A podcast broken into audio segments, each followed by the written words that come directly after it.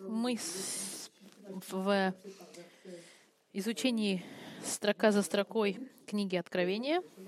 И сегодня утром мы добрались до 19 главы, 11 стих. И я бы хотела вам зачитать. 19 глава, с 11 по 16 стих, который я назвал «Славное возвращение Иисуса Христа». Иоанн пишет, «И увидел я открытое небо, и вот конь белый, и сидящий на нем называется верный и истинный, который праведно судит и воинствует. Очи у него, как пламень огненный, и на голове его много диадем. Он имел имя, написанное, которого никто не знал, кроме него самого. Он был облечен в одежду, обогренную кровью. Имя ему — Слово Божье.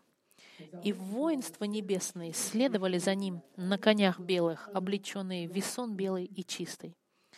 Из уст же его исходит острый меч, которым он поражает народы. Он пасет их жеслом железным. Он топчет точила вина ярости и гнева Бога Вседержителя. На одежде и на бедре его написано «Царь царей и Господь господствующих».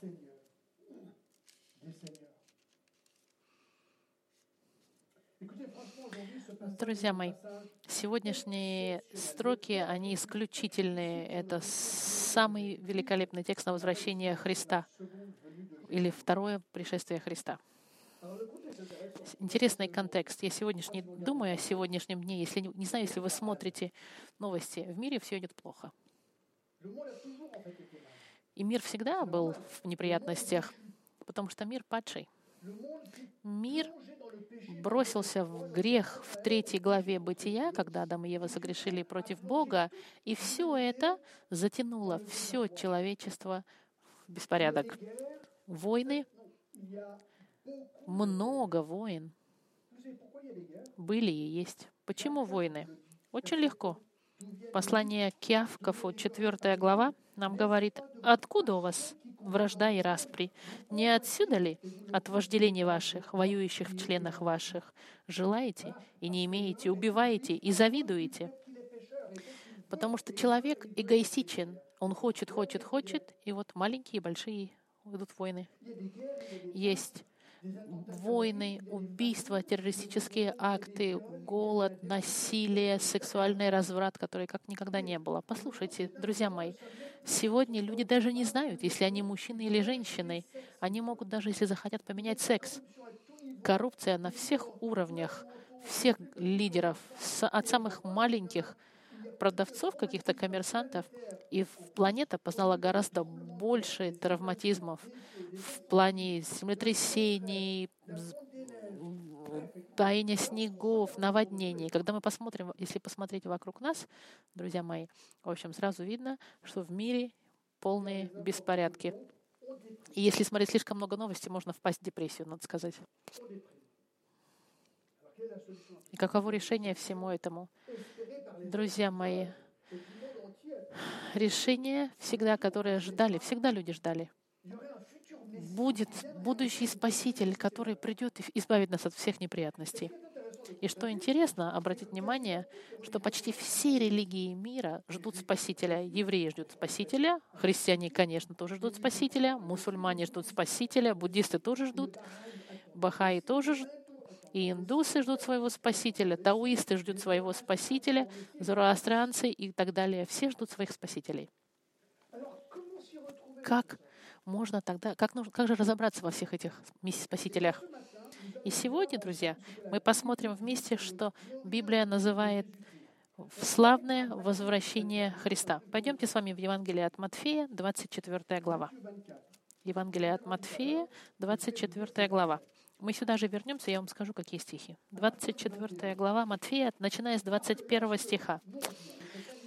Христиане говорят, Иисус вернется, все другие говорят, их спасители вернутся. Но только когда вернется Иисус, это будет отличаться от всех других спасителей. Посмотрите, 21 стих.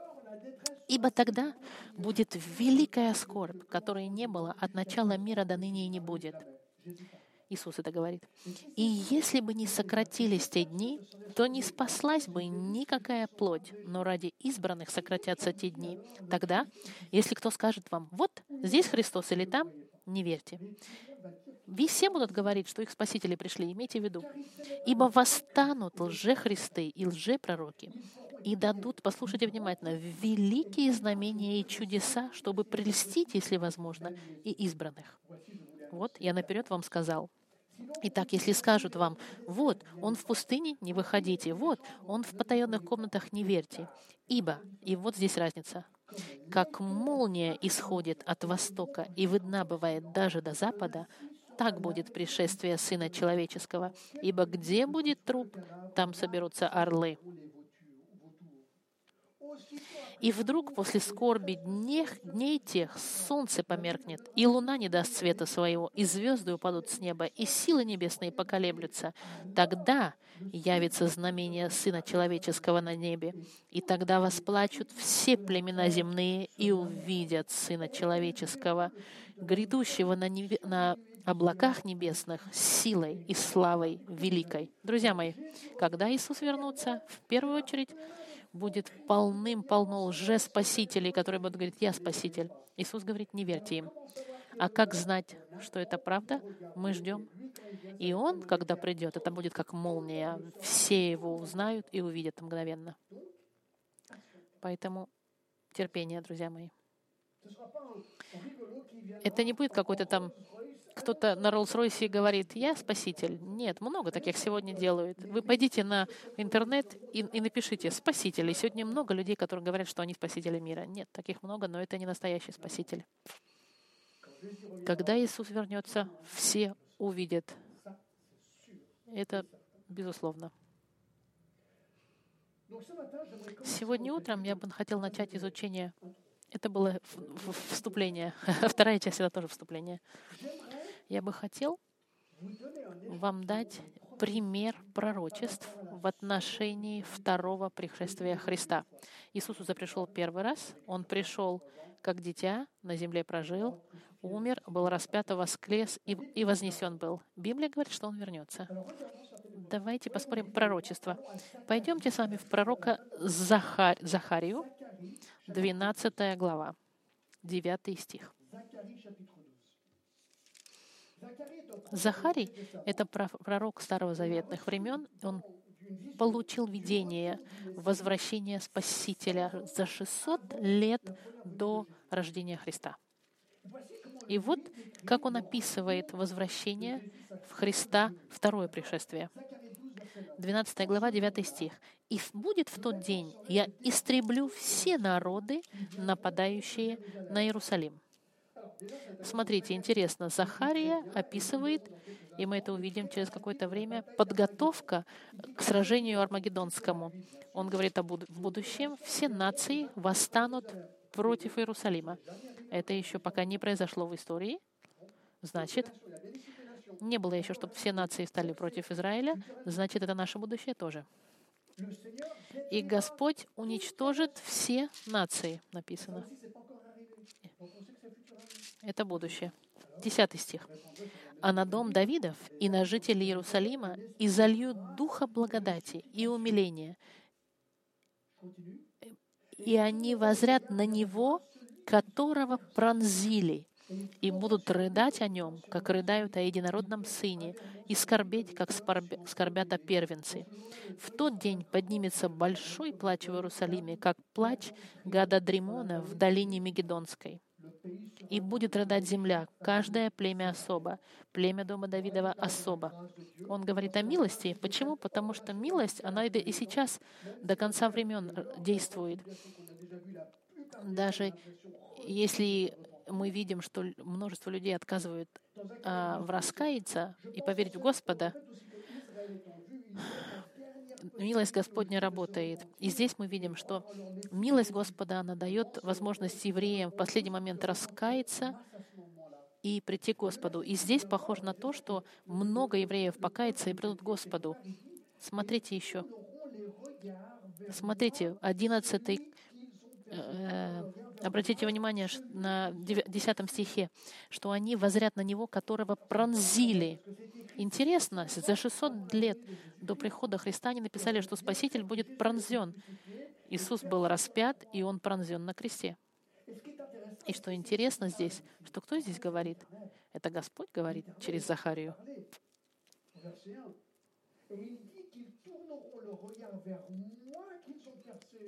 Они возрят на Него, которого пронзили. Господь четко говорит, что Он был Христом, что Он стал человеком. В послании к Иоанна когда Бог стал человеком, и этого пронзенного человека они увидят на небесах. И мы знаем, что это и наше будущее, потому что эти вещи еще не произошли. Они будут плакать, как над первород... единородном сыне, горько плакать, над первород... как над первородным. Да. Потому что они знают, что и тогда Иисус, когда придет второй раз, Он придет судить.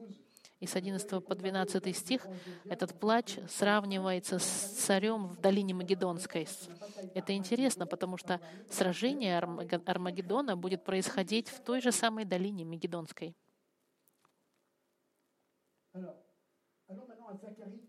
Теперь посмотрим в 14 главе Захарии. В этом же пророк. Это все еще пророчество о, о втором приходе Христа. Первый стих. «Вот наступает день Господень. 600 лет до первого прихода Христа это написано. «И разделят награбленное у тебя среди тебя, и соберу все народы на войну против Иерусалима». Смотрите, все нации, они еще на Иерусалим не нападали. Это наше будущее. И мы видели с вами след... через пару недель, Именно это и произойдет во время Армагеддонского сражения. Все цари мира, они будут вызваны, чтобы прийти на, в аллею Армагеддона, чтобы сражаться с Богом. Это наше будущее, потому как еще этого не происходило. «И соберу все народы на войну против Иерусалима, и взят будет город, и разграблены будут дома, и обесчищены будут жены, и половина города пойдет в плен. Им но остальной народ не будет истреблен из города. Тогда выступит Господь и ополчится против этих народов, как ополчился в день битвы. Мы видим, что в Иерусалиме это террор. Все войска антихриста, антихриста соберутся все. И, и в третьем стихе мы видим, Господь появляется и сражается с ними.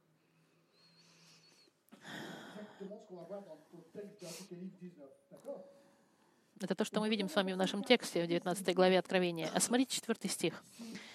«И станут ноги его в тот день на горе Елеонской, которая перед лицом Иерусалима к востоку, и раздвоится гора Елеонская от востока к западу весьма большой долиной». Послушайте, текст нам говорит, что когда наше будущее, когда все цари соберутся, и Господь Спаситель вернется физически, потому что Он поставит свои ноги, и встанут Его ноги на Елеонской горе.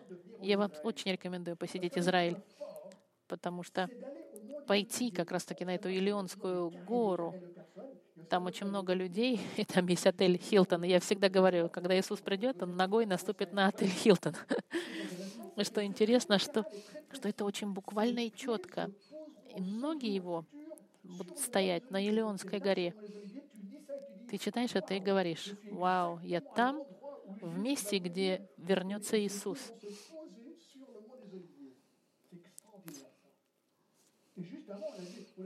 И мы видели с вами, что он говорит о том, которого только что пронзили, которого они пронзили, тот же самый вернется, Спаситель пронзенный.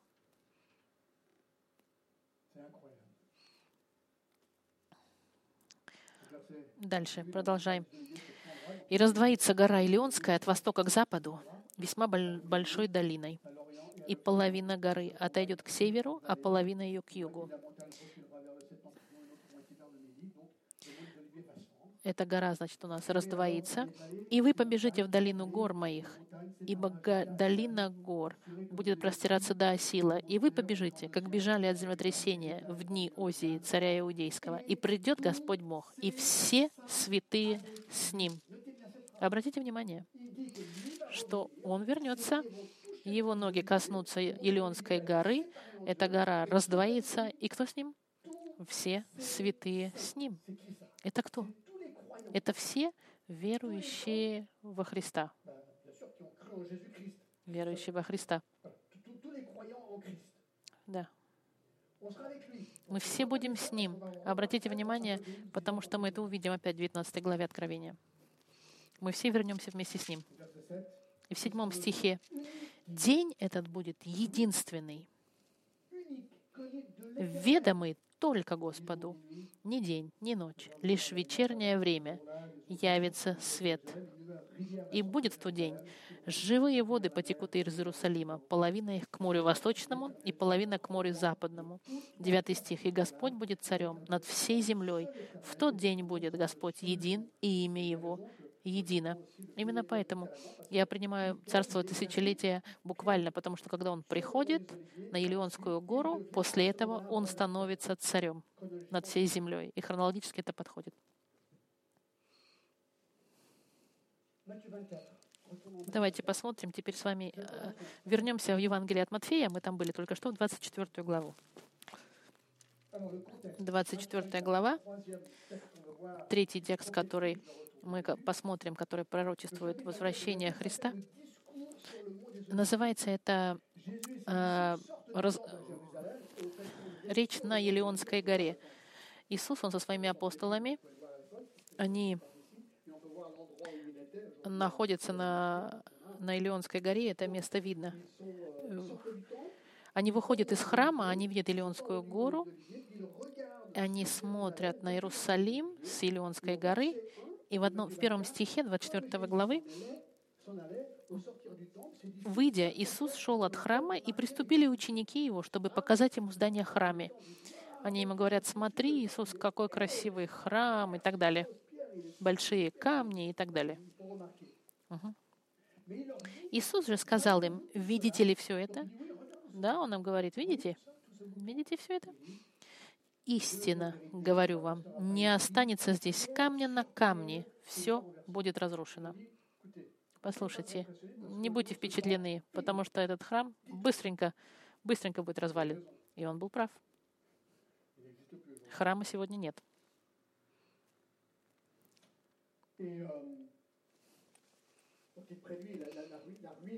Он предсказывает полные развалины храма. В третьем стихе когда же сидел он на горе Илионской, то приступили к нему ученики наедине и спросили, а теперь у них интрига, они говорят, Иисус, скажи нам, когда это будет, и какой признак твоего пришествия и кончины века? Нормально? Он только что сказал, что храм разрушится, и им это интересно. А ты можешь нам сказать, когда? Мы, чтобы нам знать. Нам бы хотелось знать. Всегда людям интересно знать будущее. С 4 по 14 стих Иисус описывает знаки того, как, будет, как это будет происходить. Мы не будем все смотреть, это мы читали. Смотрите, в 15 стихе он говорит об Антихристе. Итак, когда увидите мерзость запустения, реченную через пророка Даниила, мы с вами видели это. Помните, когда мы изучали 13 главу Откровения, мы читали Даниила 9 и 11 главы, и мы пришли к выводу, что все эти пророчества, они были в отношении будущего нашего Антихриста который захватит мир в течение семи лет до прихода Христа. И, и через три с половиной года, в середине этого семилетнего срока скорби, будет восстановлен храм, и он себя заявит Богом. Помните? И он говорит здесь, когда увидите мерзость запустения, реченную через пророка Даниила, стоящую на святом месте, читающий да разумеет, это один из знаков. Мы видим, что Антихрист Дальше он описывает с 21 стиха великую скорбь. Помните, пишет, «Ибо тогда будет великая скорбь, которой не было от начала мира до ныне и не будет». Мы знаем, что это наше будущее, потому что это не произошло. То, что я вам зачитал сейчас, и когда люди будут говорить «Спаситель там, Спаситель там», не верьте, потому что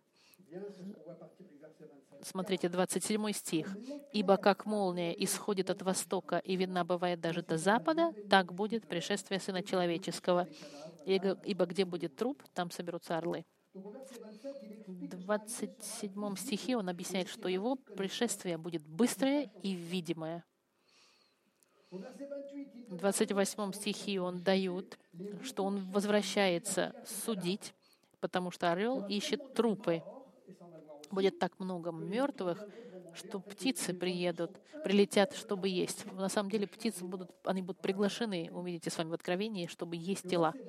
И в 29 стихе, смотрите, «И вдруг, после скорби дней тех, что произойдет? Солнце померкнет, луна не даст света, звезды упадут с неба, силы небесные поколеблются. Тогда явится знамение Сына Человеческого на небе, и тогда восплачут все племена земные и увидят Сына Человеческого, грядущего на облаках небесной, с силой и славой великой. Весь мир увидит Сына, и Он коснется ногами горы Илионской, произведет землетрясение и установит свое царство тысячелетия.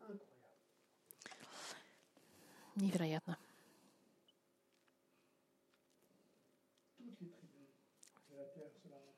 Все. 31 стих, смотрите.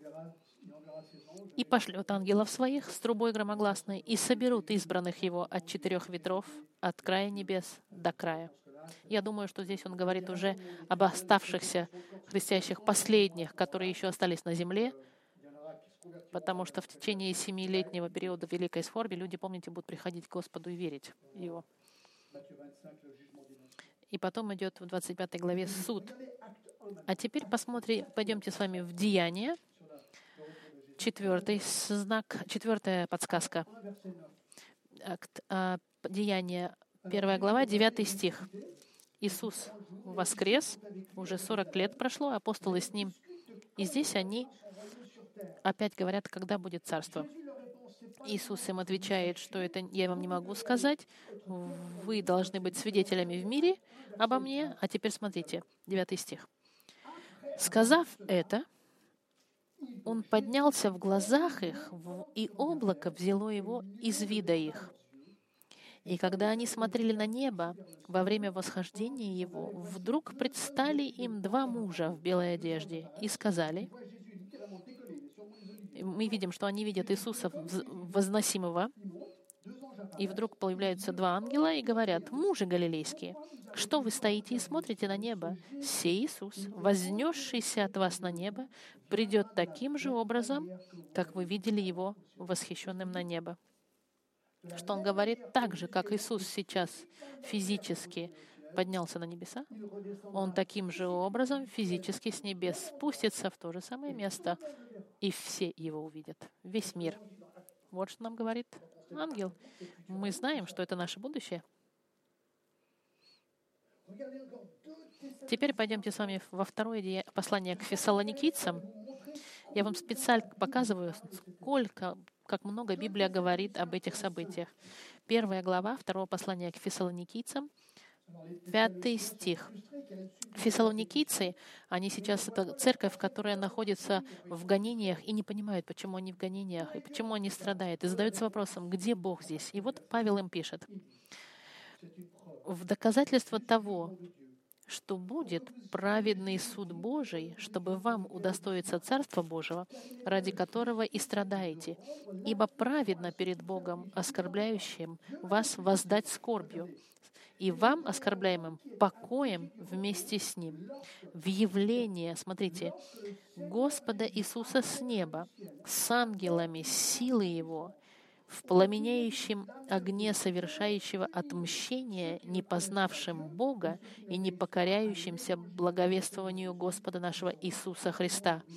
Они подвергнутся наказанию вечной гибели от лица Господа и от славы могущества Его. Павел им говорит, друзья мои, держитесь.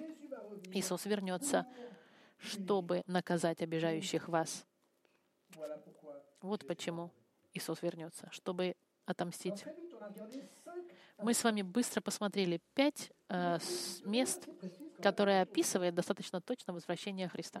Но главный текст — это Откровение 19. Возвращаемся в него. 19 глава. Помните, контекст — это э, идет период великой спорби, семь лет, суды Божьи, семь труб, семь чаш, семь печатей, половина человечества уже погибла. Антихрист и его царство, и народ, который еще живут, они думают, что они смогут бороться с Господом Христом. И думают, что могут его победить. И это несмотря на то, что царство Антихриста, которое называлось Великая проститутка и Великий Вавилон, развалится перед Армагеддонским сражением. Мы видели параллельно в последний раз полный хаос на, на земле. И помните, мы с вами посмотрели «Аллилуйя небесные Богу». И христиане, которые на небесах, они поют Господу славу, потому что великая проститутка была осуждена, и Господь царствует, и они были призваны на брачный пир Агнца. На земле хаос, на небесах мир, покой и праздник. И в конце этого периода великой скорби возвращается Иисус. Мы с вами зачитали 11 по 16 стих, и я вам сейчас дам семь ярких истин возвращения Христа, который является победителем над любым злом, которое соберется, чтобы с ним бороться. Поехали. Первое. Первое.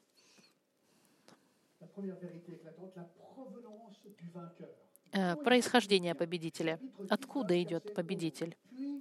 19 э, глава, 11 стих. «И увидел я открытое небо, и вот конь белый». Друзья мои, небо, он идет с неба. Иисус на небе. Интересно, в 4 главе небо открылось, чтобы Иоанн мог увидеть, что происходит. А здесь небо открывается не для того, чтобы увидели, что там, а кто спускается с небес. Не Иисус спускается на белом коне. Я задался вопросом. Я быстро пойду. Что делает Иисус на небесах? Он же на небе, он сейчас на небе, он ждет своего возвращения, потому что то, как момента он был вознесен, он должен спуститься. А что он делает? Есть очень много вещей. Чтобы не смотреть все стихи, я быстренько пробегу по вами. Первое, он сидит с правой руки от Отца. В, послании, в Деяниях, в 7 главе написано. Кроме как, когда а, когда, когда, когда а, погибает мученик, тогда Господь Иисус встает. Дальше Он молится за нас. В послании к римлянам, в послании к Иоанну он стоит как наш посредник, как наш адвокат перед Богом. В послании к евреям сказано, что Он помогает нам в наших соблазнах. В послании к Ефесянам в 14 главе сказано, что Он нам дает нам плоды Духа Святого — в, в Откровении первой главе сказано, что Он заботится о церкви, потому что Он в центре церкви. Даже когда кажется, что в церкви дела не идут, Он стоит и все контролирует. В послании к евреям Он ждет, когда его враги будут положены к ногам Его. И в послании э, к Иоанну, 14 главе, знаете, что Он еще делает? Пусть ваше сердце не боится. А, верьте в меня и в Отца верьте. Если бы я иду вам приготовить место, Он в доме Отца моего обителей много, я иду приготовить вам место. Он готовит нам место. И мы видели с вами в Деянии, Он готовит свое возвращение. Вот что делает Господь на небесах сейчас. Первое — происхождение. Второе — имя победителя — Интересно обратить внимание, что здесь несколько раз именно в одиннадцатом стихе он называется «верный и истинный». Угу. Послание от Иоанна, Господь правда и истина. Есть правда. Он верный и истинный. В 12 стихе у него есть имя, которое кроме него никто не знает пытались все люди догадаться, но текст нам говорит, что никто не знает имя, кроме него. Бесполезно искать это имя. Если же сказано, что никто не знает, зачем его искать? В 13 стихе его имя — Слово Божье. В какой-то момент части своей имя нам неизвестно, а здесь Слово Божье. как в Иоанне вначале было Слово. Слово Божие, которое в наших руках, друзья мои, Библия, представляет мысли четкие Господа. Когда люди говорят, я не знаю, что делать, возьми, друг мой, Библию и почитай волю Божью, и Господь тебя направит по всем твоим путям. Изучай Слово Его. В 16 стихе на одежде его и на бедре написано «Царь царей и Господь господствующих». Это четко. «Царь царей и Господь господствующих». Я не думаю, что можно быть выше, чем это. Невозможно. Обратите. Мы как сейчас в нашей мужской группе изучаем, когда Христос становится моим Спасителем и Господом, Он, Он становится Господом и Царем моей жизни. Вот тот, кто вернется. Царь царей и Господь господствующих. Третье. Портрет победителя. На кого будет похож Иисус, который вернется с небес? Посмотрите. «И увидел я открытое небо, и вот конь белый, уже. Он, он восседает на белом коне. И если вы задаетесь вопросом, по-настоящему ли он на коне, я отвечаю так. Я не вижу ни одной причины думать, что он не на, на коне белый. Почему он не может быть на белом коне? Почему нет? Я думаю, что да. По-любому, я, я люблю лошадей. Это шутка. Но... но знаете, что лошадь это всегда была символом э, царской власти. Иисус спускается как победитель. И белый это был всегда символом чистоты. И я задаюсь вопросом. Представьте, в вашей, в вашей стране ваш президент, например, Макрон или Трамп или Путин или Джин Динпин, кто бы это ни был, любой президент сегодняшний, представьте, или представьте, что он решает по главной улице вашей столицы на белом коне. Хорошо пройдет или нет? Я думаю, что, скорее всего, плохо, потому что люди начнут говорить, да за кого он себя считает кататься на белом потому что мы знаем, что ехать на белой... Я, например, не представляю Трампа в Вашингтоне на белом коне. Люди сразу начнут критиковать. Есть только одна личность, которая имеет право, полное право это делать. Он, царь царей, Господь господствующих, тот, кто без греха, тот, кто истинный, праведный и верный, Господь Христос, и Он спускается на белом коне. И тогда никто не скажет, он за кого себя принимает. На него посмотрит и скажет, вау.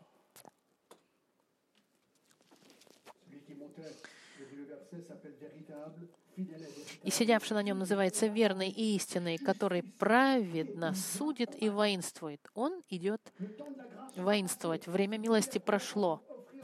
Он пришел первый раз принести спасение, а второй раз он приходит для того, чтобы бороться и побеждать.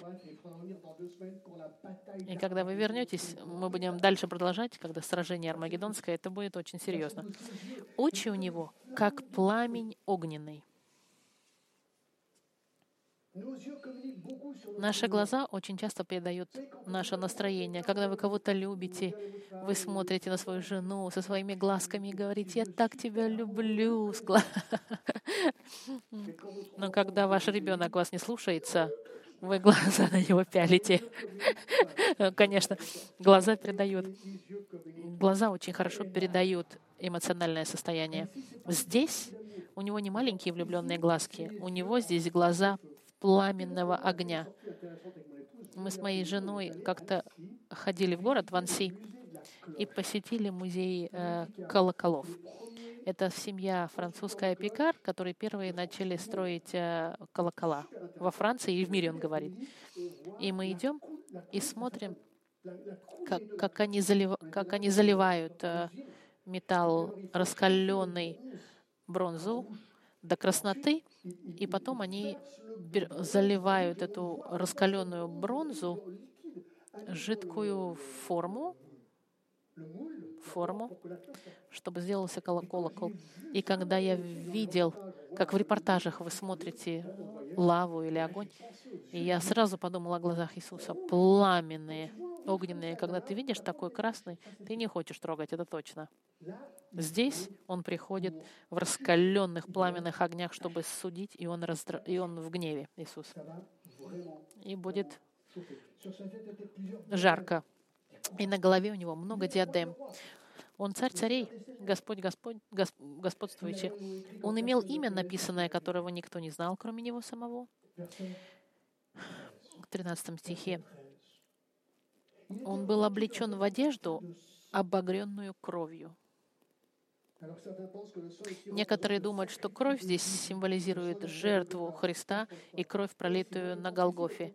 Я думаю, что в этом контексте это суд.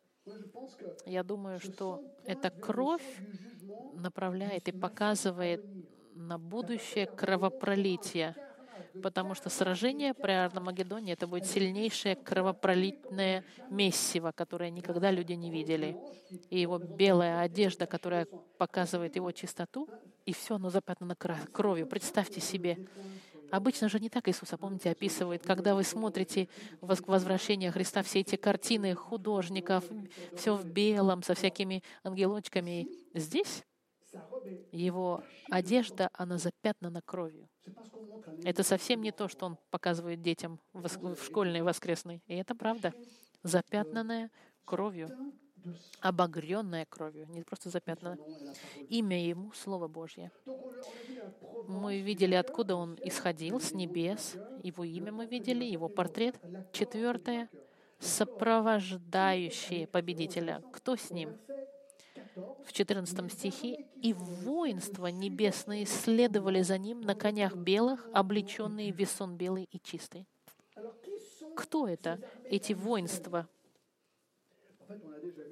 Мы с вами видели в 17 главе, помните, в 14 стихе, они будут бороться против Агнца, они будут вести войну с Агнцем, и Агнц обидит их, ибо Он есть Господь господствующих и Царь царей, и те, которые с Ним, это званые, и избранные, и верные. Значит, кто будут эти люди?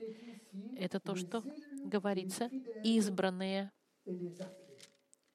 званые и избранные и верные. Это верующие, друзья мои. Весон белый мы видели с вами в предыдущих главах это, это деяния праведные верующих.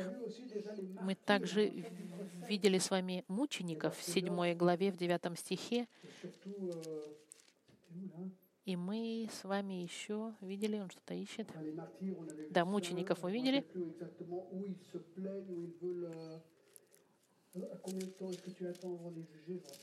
Помните это место в Откровении, когда они говорят, сколько, сколько нам еще ждать? Ну, в общем-то, мы будем с Ним, потому что либо мы будем уже мертвы, либо мы будем вознесены до периода скорби. Мы вернемся вместе с Ним. И здесь также будут в этих воинствах все эти погибшие во время периода Великой Скорби. И вспомните, не только святые.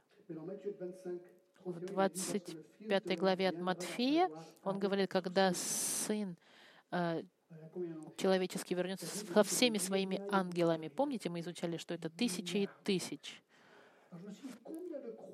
И я задумался, сколько же всего было и будет в мире верующих во Христа в день Его возвращения. Притча о, о лже, притчи все, которые он использует, кажется, что может быть 25% мира, потому что во всех притчах четверть всегда как бы верующих получается. Но даже если мы возьмем четверть от 8 миллиардов сегодня, уже как минимум 2 миллиарда, плюс все те, которые умерли до... Может быть, нас будет 3 миллиарда, и плюс ангелы с ним. Иногда я думаю, что это очень похоже на большой голливудский фильм. А потом мы смотришь и понимаешь, что это не фильм, а это в Слове Божьем написано. Пятое. Оружие победителя. 15 стих. «Из уст же его исходит острый меч, чтобы им поражать народы. Он пасет их жезлом железным. Он топчет точила вина ярости и гнева Бога Вседержителя». Друзья мои, меч здесь олицетворяет смерть. В послании к римлянам вот что сказано отношении э, меча.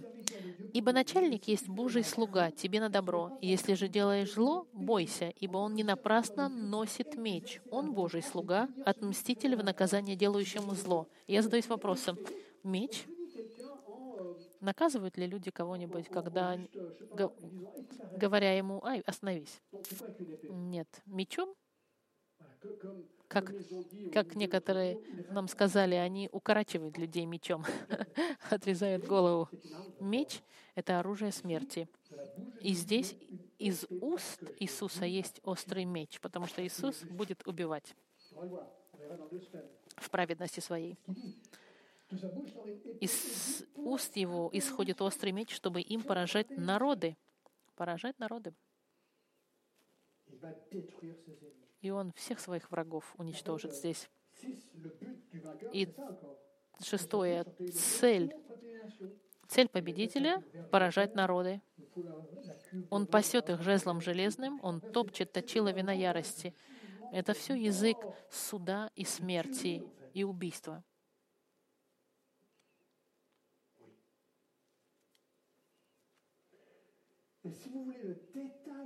Если вы хотите понять детали, что произойдет, нужно... И все, все детали Армагеддона мы увидим, это ужасно будет, но это в Библии.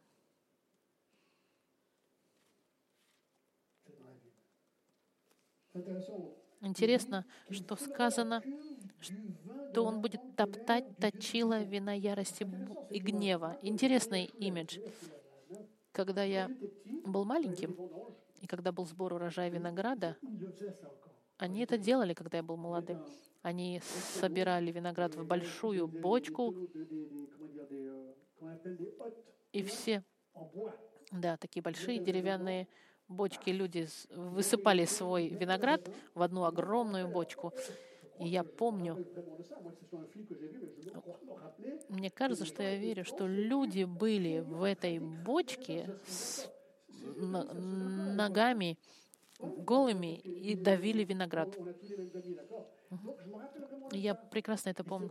И это правда. Хороший виноград, как, как только его раздавили, выливается только красный сок. И это образ здесь. Иисус придет, и Он будет топтать, и будет очень много крови. Не будет это так уже красиво. И седьмой пункт — это кровопролитие или мессиво победителя. «И увидел я в 17 стихе одного ангела, стоящего на солнце, и он, и он воскликнул громким голосом, говоря всем птицам, летающим посередине неба, «Летите, собирайтесь на великую вечерю Божью, чтобы пожрать трупы царей, трупы сильных, трупы тысяченачальников, трупы коней и сидящих на них, трупы всех свободных и рабов, и малых, и великих». Да, это в Библии, друзья мои. Как произойдет это сражение при Армагеддоне? Кто будет врагом? Где будут христиане? Что? Почему Библия называет это сражение Армагеддоне? Чтобы на эти вопросы ответить, вам придется послушать нашу проповедь в следующий раз.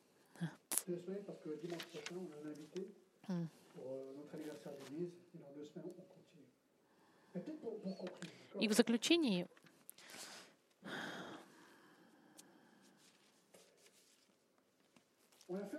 Мы с вами пролетели быстренько над возвращением Христа, вторым возвращением, вторым приходом. Мы видели также в начале послания, что все религии мира ждут каждый своего Спасителя. Как знать, если наш Спаситель — это настоящий Спаситель? Вот в чем вопрос. Как мы знаем, что это будет, произойдет? А это легко, друзья мои. Очень легко.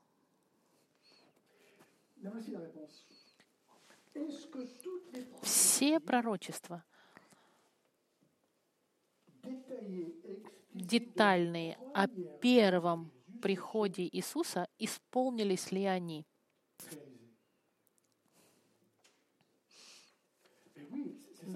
Именно в этом и проблема. Можно проверить самим.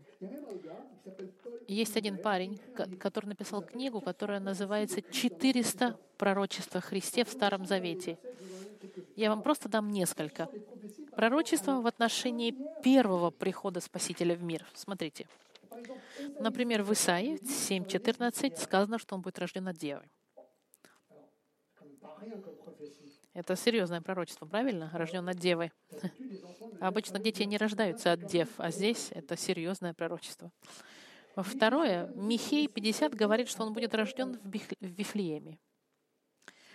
И Еремия 31.15 говорит, что из-за, после его рождения будет убийство детей.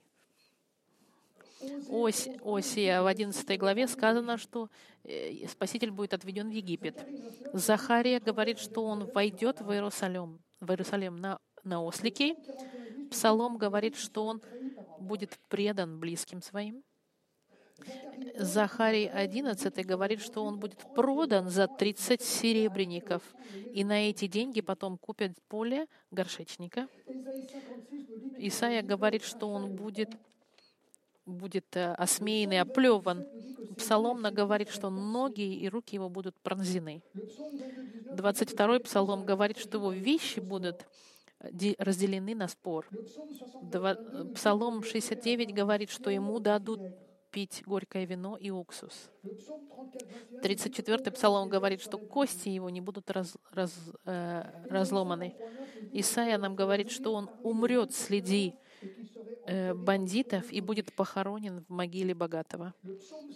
16-й псалом говорит, что он будет воскрешен. И в 53-й Исаии сказано, что он отдаст свою жизнь за грешников. Итак, вы знаете все эти пророчества?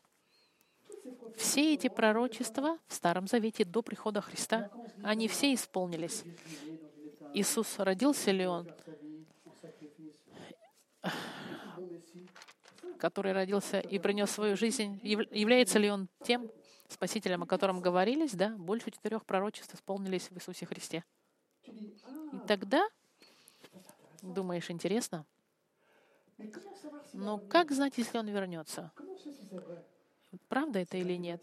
Это простая математика, друзья мои. Ты берешь все пророчества на возвращение Христа, их в линию выставляешь и говоришь, какова вероятность, что пророчество его возврата исполнится, если все пророчества о его первом приходе уже исполнились. И все эти пророчества, они находятся в, в той же самой книге. Конечно, можно сказать, я не верю. Нет проблем. Ты можешь верить во что хочешь, друг мой. Я, для меня это просто математически убеждает. Как кто-то может сказать «нет» Христу, меня просто удивляет. Я вам скажу, почему они скажут «нет». Потому что они любят свой грех. Они любят свой грех больше, чем Христа, который может простить их грехи. Это единственная причина, почему отвергают Христа. Но с интеллектуальной точки зрения это просто невероятно, точность этих всех пророчеств. И я заканчиваю вот с чем каково должно быть моя, мое поведение. Я христианин, я люблю Христа. Как я должен себя вести? Два-три стиха я вам зачитаю. Послание к Иоанна, 6 глава, 40 стих. Иисус говорит, «Воля пославшего меня есть та, чтобы всякий, видящий Сына и верующий в Него, имел жизнь вечную, и я воскрешу его в последний день». Иисус сказал, «Я вернусь, воскрешу тебя, верь в Меня». Если ты не знаешь Господа Христа, первое, что нужно сделать, поверить во Христа и прийти к Нему. И второе послание к Петру говорит раскаяться. И как верующий, что нужно делать дальше? Вот интересный стих, друзья мои. Вторая глава первого послания к Иоанну, 28 стих.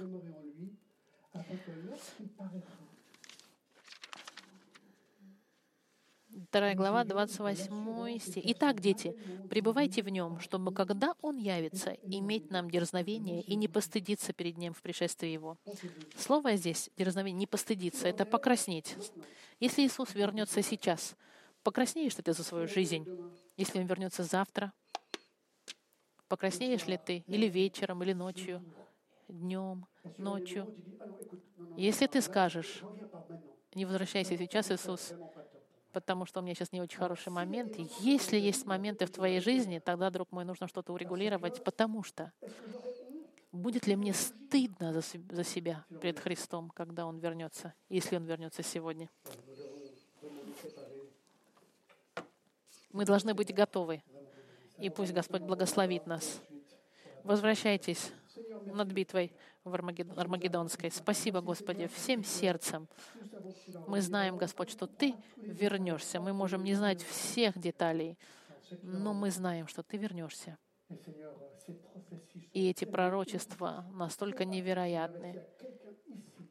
Приготовь нас, Господь. И если кто-то еще не знает Господа Христа, пусть сегодня это будет день. Прости, Господь, ему. Пусть этот человек скажет, прости меня, Христос. Прости меня, Господь, прими меня к себе, чтобы я был готов к Твоему возврату. Именем Христа. Аминь.